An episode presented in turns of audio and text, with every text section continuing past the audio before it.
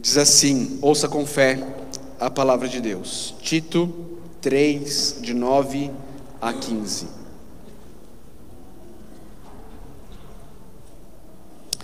Evite, porém, as controvérsias tolas, genealogias, discussões e contendas a respeito da lei, porque essas coisas são inúteis e sem valor.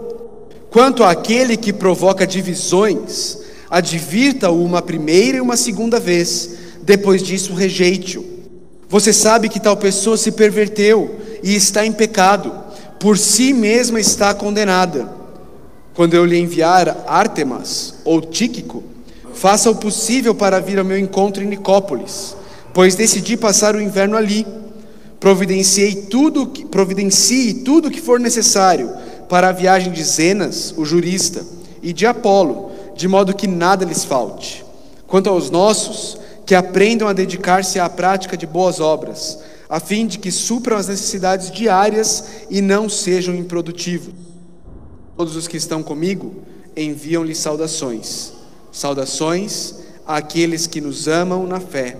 A graça seja com todos vocês. Vamos orar?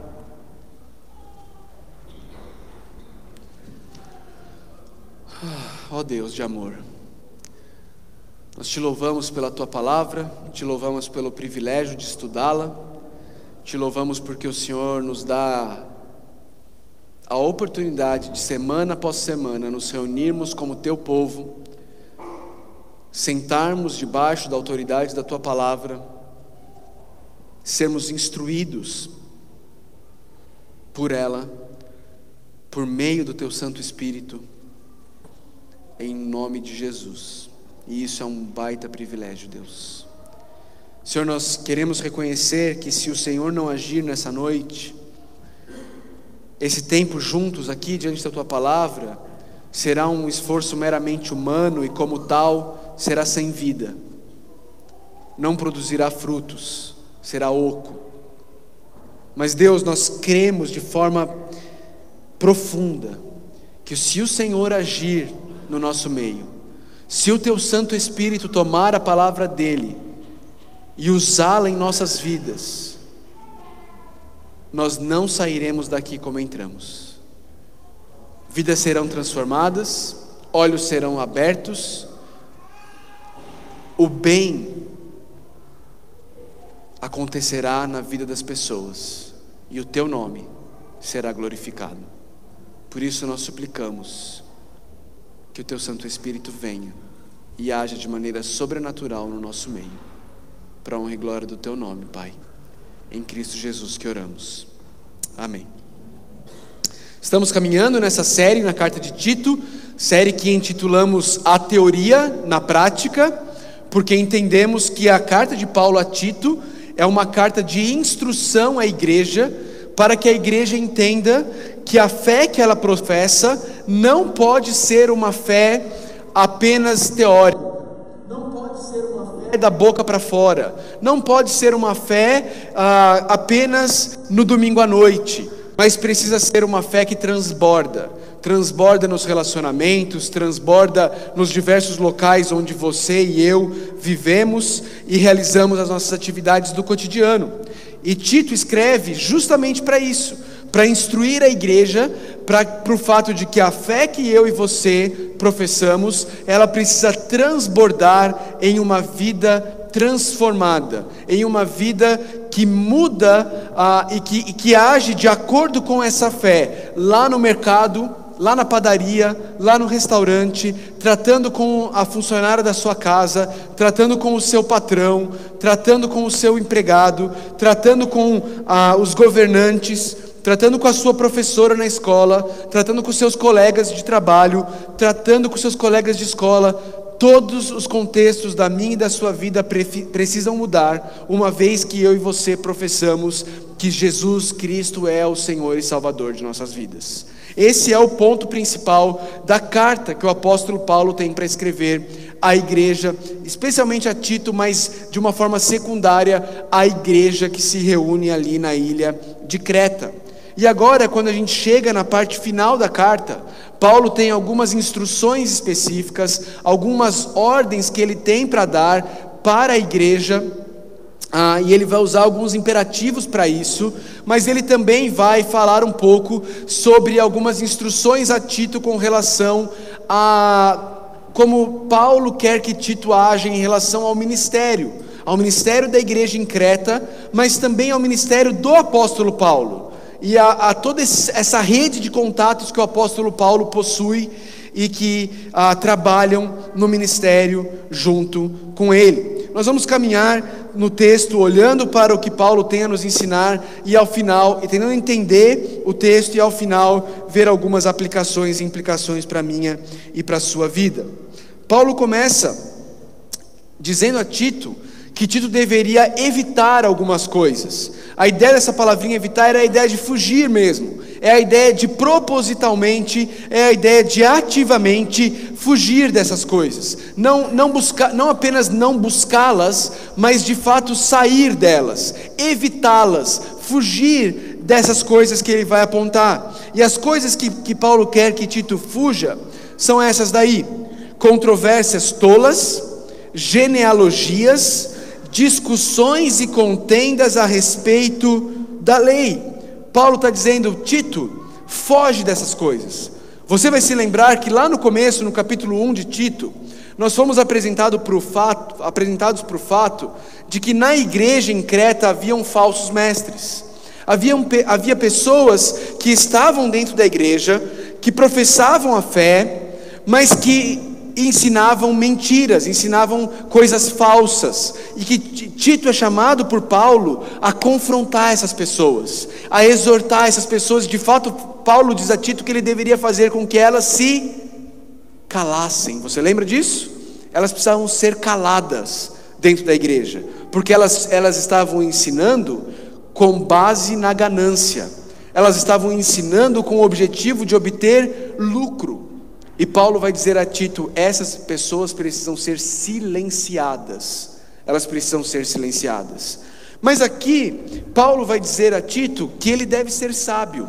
Ele deve ser sábio e a sabedoria dele deve levá-lo a não se engajar em controvérsias com essas pessoas que não têm produtividade, controvérsias que não vão levar a lugar nenhum.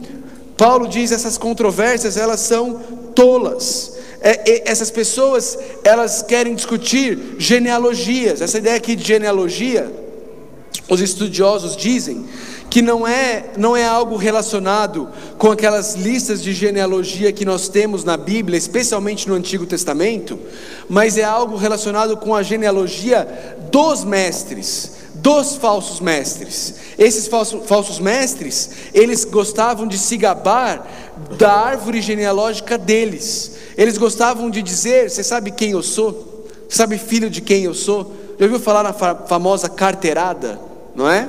Era, é isso que esses falsos mestres gostavam de dizer. Eles gostavam de dizer assim, como é muito comum em igrejas, graças a Deus não na nossa. Eu sou filho do membro fundador aqui da igreja não é? Você sabe quem eu sou? Meu pai é o vice-moderador da igreja, não é? Eles gostavam de fazer isso, eles gostavam de dar carteirada, de falar sobre a, a, a família deles e a importância da família deles, e com isso ganhar status e ganhar respeito dentro da igreja. Paulo está dizendo para Tito: Tito, foge disso não entra nessas discussões, não entra em contendas a respeito da lei. É, essas pessoas, esses falsos mestres, eles eram judaizantes, eles eram pessoas que entravam dentro das igrejas e diziam assim: Jesus Cristo é importante, o que ele realizou na cruz é importante, mas não é suficiente. Você precisa de Jesus mais a obediência à lei, especialmente a lei cerimonial guardar o sábado, circuncidar os seus filhos homens, celebrar as festas judaicas. Paulo está dizendo para Tito: Tito, não entre nessas discussões. E ele vai dar o motivo porque Tito não deve entrar nessas discussões. Ele diz que elas são coisas inúteis e sem valor. Elas são inúteis e sem valor. Elas não edificam a igreja elas não são capazes de fazer com que a fé da igreja seja demonstrada de forma viva e prática. Aliás, Paulo já falou sobre isso.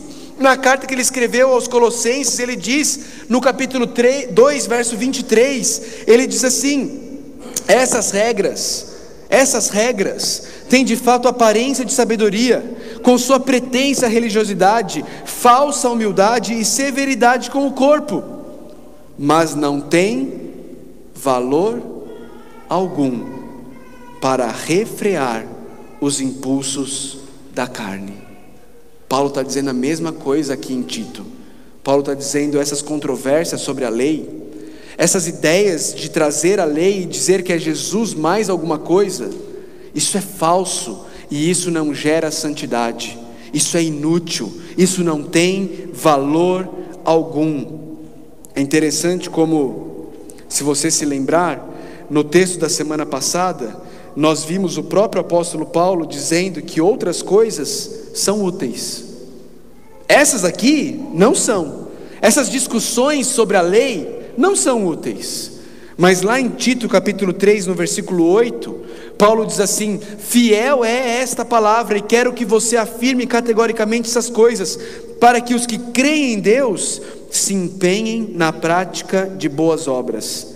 Tais coisas são excelentes, bonitas e úteis aos homens. Que coisas? As coisas que Paulo tinha acabado de dizer. E Paulo tinha acabado de falar sobre o fato de Jesus Cristo ter se manifestado como nosso grande Deus e Salvador, sobre a graça de Deus.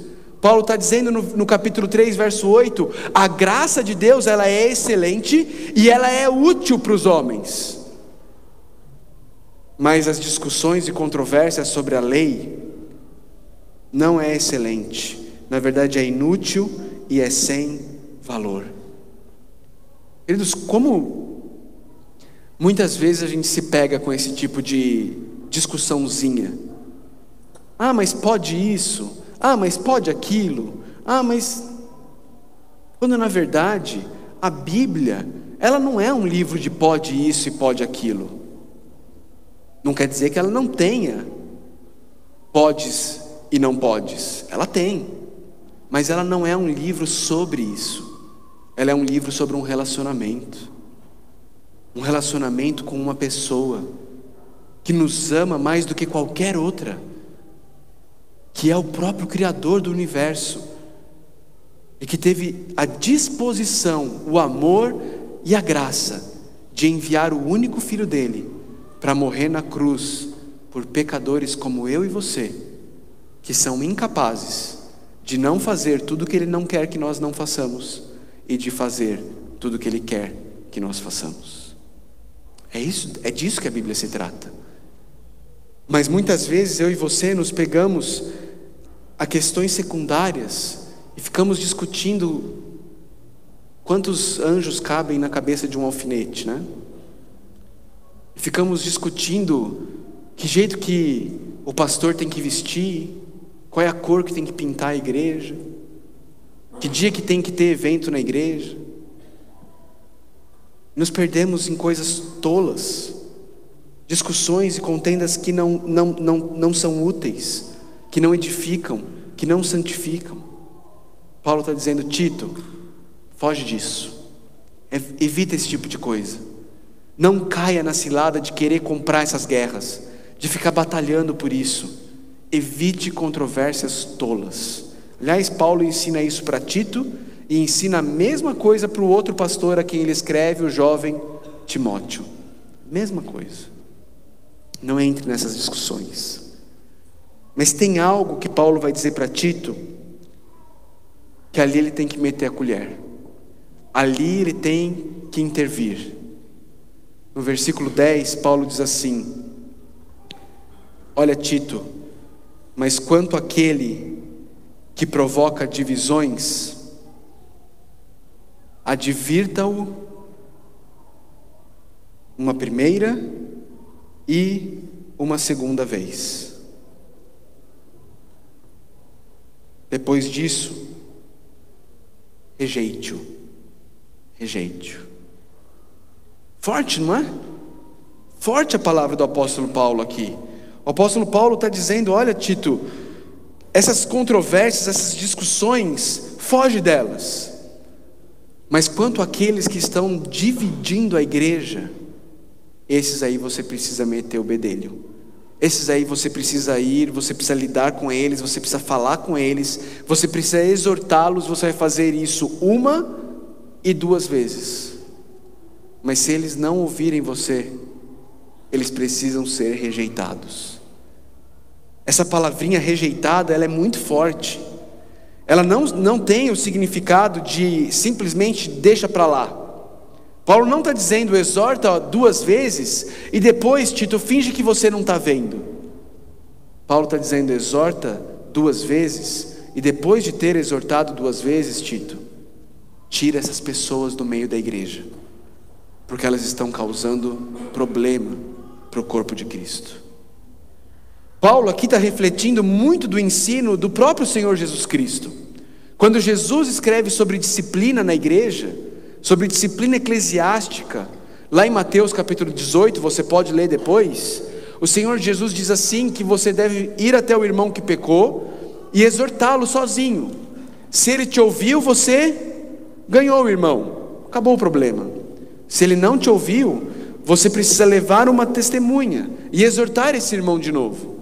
Se ele ouvir vocês, vocês ganharam o irmão e acabou o problema. Mas se ele não ouvir vocês, vocês devem levar ele para a igreja. E se ele não ouvir a igreja, ele deve ser considerado como alguém que de fato nunca entendeu a graça do Senhor Jesus Cristo. Porque se tivesse entendido, não estaria vivendo na prática não arrependida do pecado. É disso que, que Paulo está falando aqui a Tito. Ele está falando sobre levar isso a sério. Sabe qual é o problema da maioria das igrejas? É que a maioria das igrejas estão dispostas a fazer isso com adúlteros, mas quase nenhuma igreja está disposta a fazer isso com fofoqueiros e caluniadores que causam divisão dentro da igreja. Só que é disso que Paulo está falando. Paulo está falando sobre pessoas que estão causando divisão, pessoas que estão indo nos grupinhos e falando assim: viu? O que, que você acha do presbítero Beltrano? Ti, sei não, né? Nossa. Viu? E o berçário, hein? Ninguém organiza aquele berçário, não? Tem jeito não? Quem que é líder desse berçário, hein? E vai, e vai disseminando, e vai plantando sementinhas de discórdia dentro da igreja. Queridos, eu, eu tenho apenas 11 anos de ministério pastoral, mas nesses 11 anos de ministério pastoral, se tem uma coisa que Deus me mostrou de maneira muito clara, é que uma igreja dividida não cresce. Uma igreja onde existe divisão, onde existem contendas, onde existem rachas, ela patina, patina, patina e não sai do lugar. Por isso, Paulo está dizendo para Tito: Tito, quanto esse, e parece que ele está falando de alguém específico, né? Porque ele não fala no plural, ele fala quanto àquele. De certo, alguém já levou para Paulo: Ó, oh, tem uma situação lá na igreja em Creta. Tem alguém lá, tem alguém com uma língua solta, um caluniador, um fofoqueiro, disseminando contenda na igreja. Paulo está falando para Tito: Tito, com esse você tem que ser firme, não brinque, exorte-o. Se ganhar na primeira vez, se ele se arrepender, glória a Deus por isso. Esse é o objetivo. O objetivo da exortação sempre é o arrependimento e a restauração. Se ele não se arrepender na primeira, fale de novo. Mas se ele não se arrepender depois de duas, ele precisa ser rejeitado para o bem da igreja e para a glória de Deus. Por quê? O apóstolo Paulo vai dizer: porque você sabe, você sabe que tal pessoa, pode passar por favor, não está conectando aqui. Você sabe que tal pessoa se perverteu e está em pecado, por si mesma está condenada. Essa pessoa que está causando intriga e confusão na igreja, Paulo está dizendo que isso é uma demonstração clara de que essa pessoa ela já está longe dos caminhos do Senhor, ela está pervertida, ela está longe dos caminhos de Deus, ela está fazendo isso como fruto de pecado. Quando alguém começa a gerar intriga e confusão na igreja, eu ainda estou para conhecer alguém que esteja fazendo isso com objetivos genuínos, com um coração sincero, porque realmente quer o bem da igreja. Normalmente, normalmente, é porque as coisas não estão acontecendo do jeito que ela quer, ou ele quer que aconteça. E aí, pessoas orgulhosas é ou do meu jeito, ou não tem jeito. Paulo está dizendo, ela mesma se condenou, ela mesma se excluiu da única fonte de justiça que ela podia usufruir. Versículo 7 do capítulo 3, que nós lemos semana passada. Ele o fez a fim de que, justificados por sua, por sua, por sua, pode falar, gente, graça, graça, nos tornemos seus herdeiros, tendo a esperança da vida eterna. Essa pessoa que está causando divisões dentro da igreja, ela mesma se condenou, ela se excluiu da graça que a poderia trazer justiça. Palavras duras do apóstolo, e ele está finalizando a carta, mas ele está mostrando, queridos, simplesmente a realidade de igreja. A vida na igreja contém esse tipo de situação.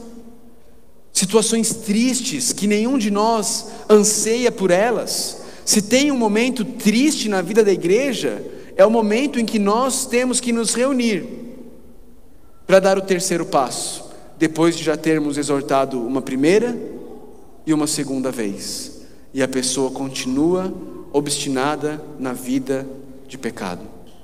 Mas é a vida da igreja. Mas a vida da igreja não é apenas disso. A vida da igreja não é feita apenas de falsos mestres e de pessoas que estão tentando causar divisão na igreja.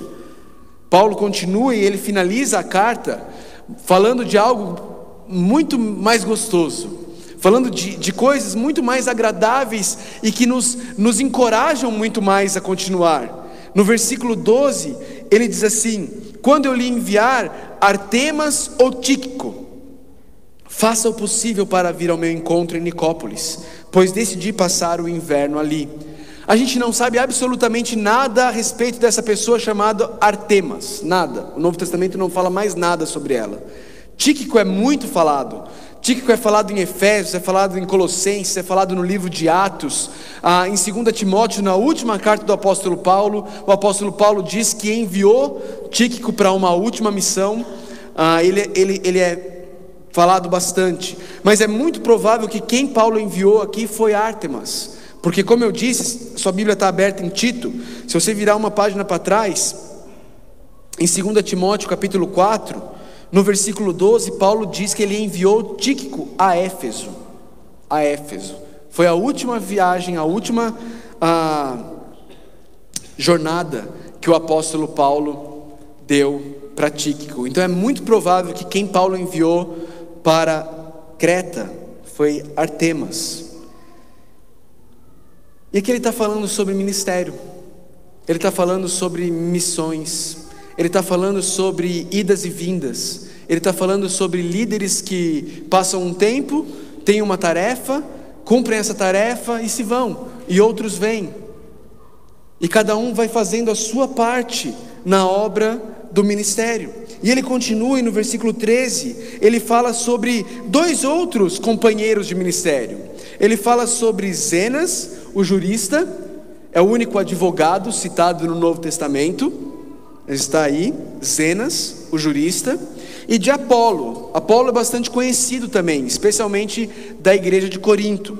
E ele, o que, dá a entender aqui é que Zena ah, e Apolo, ou eles estavam chegando em Creta, ou eles já estavam lá, e Paulo está instruindo a igreja a suprir tudo o que eles precisavam para o tempo que eles estavam lá e para a viagem que eles iriam continuar.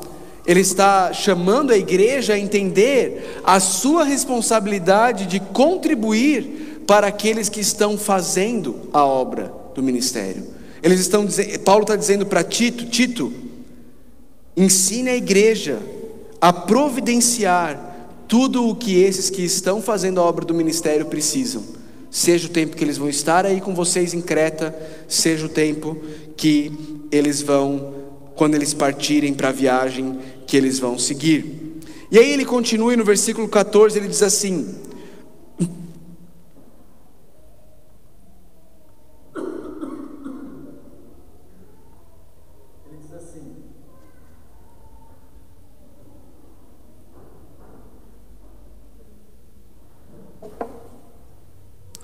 Quanto aos nossos, que aprendam a dedicar-se à prática de boas obras, a fim de que supram as necessidades diárias e não sejam improdutivos. Todos os que estão comigo enviam-lhe saudações. Saudações àqueles que nos amam na fé a graça seja com todos vocês. Paulo conclui a carta dele a Tito, dando instruções de que a igreja continue a crescer na prática das boas obras, de novo, citando e falando aquilo que é o tema da carta dele, é o fato de que a fé que eu e você professamos, ela precisa ser expressa através da prática de boas obras. E ele diz que essa prática de boas obras, no versículo 14, elas devem ocorrer a fim de que nós possamos suprir as necessidades, e aqui tem a ver com trabalhar para suprir as suas próprias necessidades, mas também para suprir as necessidades dos outros, e para que você não seja alguém improdutivo. E ele termina, querido, essa carta, essa curta carta, essa breve carta, com aquilo que é o tema principal da carta: a graça de Deus. Vocês, vocês se lembram que nós vimos no capítulo 2, versículo 12, que a graça de Deus que se manifesta salvadora a todos os homens, ela também é a graça que nos ensina a renunciarmos à impiedade? E as paixões mundanas. No, no capítulo 3, nós vemos que também é a graça de Deus, no versículo 7, que faz com que nos tornemos, que sejamos justificados, nos tornemos herdeiros e tendo a esperança da vida eterna. E aqui ele termina falando não apenas a Tito, mas falando a toda a igreja e dizendo, queridos, para que vocês vivam a vida que Deus tem para vocês, vocês precisam de uma coisa. Vocês não precisam de controvérsias com relação à lei, vocês não precisam guardar a lei cerimonial, vocês não precisam se circuncidar, vocês não precisam do sábado, vocês precisam de Jesus e do que Ele tem para nos ofertar, que é a graça dele. A graça dele. Assim ele termina desejando a toda a igreja aquilo que vai ser capaz de fazer com que a igreja viva a teoria na prática.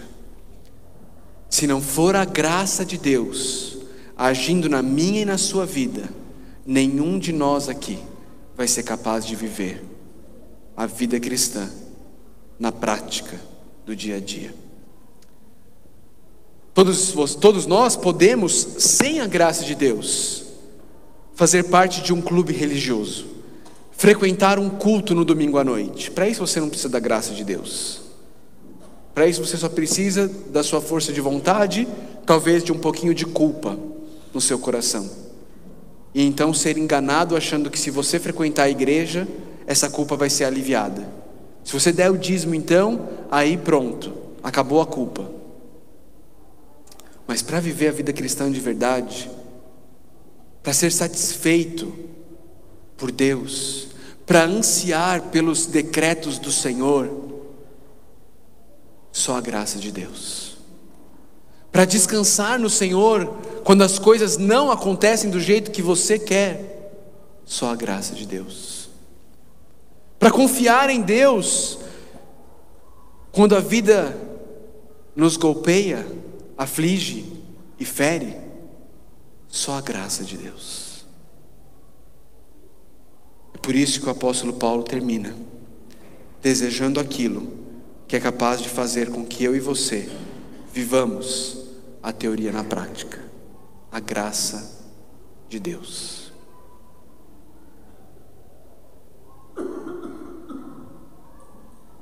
Algumas aplicações e implicações para nós do que nós estamos estudando. Primeira delas, queridos, discussões e brigas teológicas, pedigree eclesiológico, e observância de regras comportamentais não tem poder para te santificar, mas a graça tem. Não se apegue a discussões inúteis. Não se apegue a discussões que podem até ser importantes no campo da teologia mas não se apegue a elas a ponto de estar disposto a brigar com um irmão em Cristo por causa delas. Porque no momento em que você se dispôs a brigar com o irmão, você, a sua teologia pode estar a mais certa do mundo que você já perdeu a discussão. Você está errado na forma como você tem feito. Talvez você tenha confiado a sua santificação, o seu crescimento espiritual na tua família, em quem seus pais são, na fé que eles têm. Não se iluda, a fé dos seus pais é incapaz de transformar a sua vida. Talvez você tenha confiado na sua capacidade de obedecer ordens. Pastor, só me diz o que, que não pode e o que, que pode, que eu faço. Me dá uma lista aí. Me dá aí os sete passos para uma vida de santidade. Me dá aí os cinco passos para um, um crescente espiritual. Diz aí o que, que eu tenho que fazer. Não se iluda, meu irmão, minha irmã. A vida cristã não é essa. A sua capacidade de obedecer regras é incapaz de te tornar mais parecido com o Senhor Jesus Cristo. Porque a obra que Deus tem para fazer na sua vida, ela é feita no coração. Antes de ser feita nos teus pés e nas tuas mãos. Só a graça é capaz de fazer isso. Segunda aplicação desse texto. Desculpa. Volta mais uma, for. Ok. Obrigado. Disciplina eclesiástica é uma das marcas de uma igreja centrada na graça. Pastor, mas nós, nós não cremos na graça, como que nós vamos excluir alguém da igreja? É porque uma das marcas de uma igreja centrada na graça é a disciplina eclesiástica. Na verdade, queridos, os reformadores, lá em 1500, eles definiram três marcas essenciais para que um ajuntamento de pessoas pudesse ser denominado igreja. Três marcas, um tripé como uma banquetinha com três pés. Se você tirar uma, um dos pés, o que acontece com a banqueta? Cai. As três marcas são pregação fiel da palavra, sacramentos, ou seja, batismo e ceia sendo administrados de maneira apropriada e disciplina eclesiástica. Uma igreja que não tem disciplina eclesiástica é um clube religioso, não é uma igreja. Uma igreja centrada na graça e necessariamente será uma igreja onde pecadores não arrependidos não serão deixados no seu conforto. Uma igreja centrada na graça, como eu escrevo aí, não é uma igreja que faz vistas grossas ao pecado. Na verdade, quanto mais entendemos e saboreamos a graça de Deus, mais firmemente rejeitamos o pecado e aqueles que dizem conhecer a graça, enquanto continuam a serem servos não arrependidos do pecado. É isso que Paulo nos ensina, é isso que o Senhor Jesus nos ensinou. Próximo. Uma igreja saudável não depende de um homem, mas reconhece e segue os líderes que Deus traz. Paulo enviou Tito a Creta, ele tinha como objetivo estabelecer os presbíteros, ele tinha como, como objetivo a ir contra os falsos mestres, ele tinha como objetivo rejeitar quem estava causando divisão na igreja, mas Paulo está dizendo: olha, uma vez que tudo isso aí estiver pronto, vem me encontrar porque eu preciso de você para o inverno e eu vou mandar um outro líder para a igreja de Creta. Uma igreja saudável, ela não é centrada em homem nenhum, ela é centrada no Senhor Jesus, e ela entende que homens vão e vêm, mas o Senhor Jesus é quem edifica a sua igreja. Caminhando no mesmo sentido, a próxima aplicação, nós aprendemos que a obra de Deus nunca é obra de um homem, ou apenas de um homem, mas de cada parte do corpo, se dispondo nas mãos de Deus, seja para ir, seja para vir ou para suprir. A obra nunca é obra de uma pessoa só. Essa semana eu estava escrevendo uma carta a, algumas pessoas que contribuíram, pessoas que não são da nossa igreja, e que contribuíram para nos ajudar a, na tentativa de comprarmos o lote ao lado. E eu comecei essa carta dizendo exatamente isso. A obra de Deus nunca é obra de uma pessoa só. Ninguém nunca vai poder dizer que foi Fulano quem fez isso daqui, porque não foi. É obra do corpo de Cristo, é obra de milhares de pessoas. Igrejas e mais igrejas estão contribuindo e participando do que está acontecendo aqui. E eu não estou dizendo apenas financeiramente, eu estou dizendo das centenas de pessoas que passaram por essa igreja ao longo desses 16 anos e que foram parte dessa obra, e que foram parte do que Deus está fazendo. E eu estou falando de todos vocês. Eu estou falando das muitas igrejas que muitas vezes cederam seus pastores para estar aqui nos abençoando. E eu estou falando dos muitos que virão e que farão essa obra continuar. E eu e você precisamos ganhar essa visão de que a obra de Deus não é feita por um homem só. A obra de Deus é a obra do corpo de Cristo, unido e ajustado debaixo da liderança do cabeça que é Cristo, cada um desempenhando a sua função no corpo dele. Próxima aplicação. Eu e você, nós precisamos do que nos está disponível completamente. A graça seja com todos vocês. Sabe o que isso significa? Significa que tudo o que eu e você precisamos para vivermos a teoria na prática está disponível. Deus já conquistou, Ele já nos entregou através da cruz do Calvário. É nosso. Eu e você já temos. E Paulo encerra a carta nos encomendando a essa graça, dizendo: A graça de Deus esteja com todos vocês. Queridos, olha ao seu redor, não para não as paredes, olha ao seu redor para as pessoas que estão ao seu redor. É graça de Deus, é graça de Deus na sua vida. Deus tem derramado graça sobre, gra sobre graça nas nossas vidas. Ele nos tem dado graça sem medida. E essa graça é manifesta nos relacionamentos.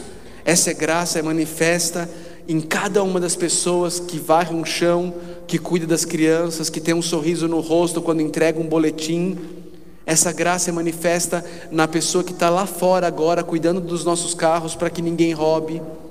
Essa graça é manifesta na palavra de Deus sendo pregada, essa graça é manifesta no louvor, essa graça é manifesta no momento em que na sua casa você abre a Bíblia e estuda a palavra de Deus. É graça de Deus, graça sobre graça. Ele tem nos dado graça. É tudo que eu e você precisamos para abandonarmos uma vida de clube religioso, abandonarmos uma vida de um lugar onde nós frequentamos no domingo à noite e passarmos a entender que a vida cristã é uma vida de relacionamentos profundos. Primeiro, verticalmente, com o nosso Salvador, mas também horizontalmente, com aquele grupo de pessoas que o Salvador reuniu e falou: Este é a minha expressão local do meu corpo em Caldas Novas. Amem-se uns aos outros, sirvam uns aos outros, vivam juntos em união para o bem de vocês e para a glória de Deus. Tudo o que vocês precisam eu já providenciei, Deus está dizendo. Não lhes falta nada da graça que vocês precisam, e a graça vocês já têm por meio do sacrifício de Jesus Cristo. Amém? Vamos orar.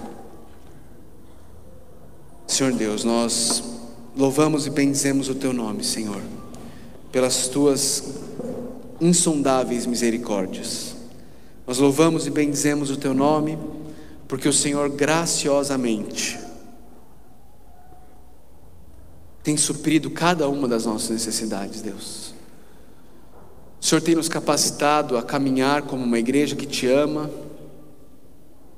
uma igreja que ama uns aos outros, uma igreja que ama quem está lá fora e quer servir essa cidade com amor e dedicação, através das nossas, das nossas profissões e vocações, Deus. Pai, eu te louvo pela Igreja Batista Vida Nova, Deus. Te louvo por esse privilégio de oito anos de ministério aqui. Eu te louvo porque o Senhor é bom eu te louvo porque se não fosse o Senhor agindo, nada, absolutamente nada do que aconteceu de bom nesses oito anos teria acontecido, Pai.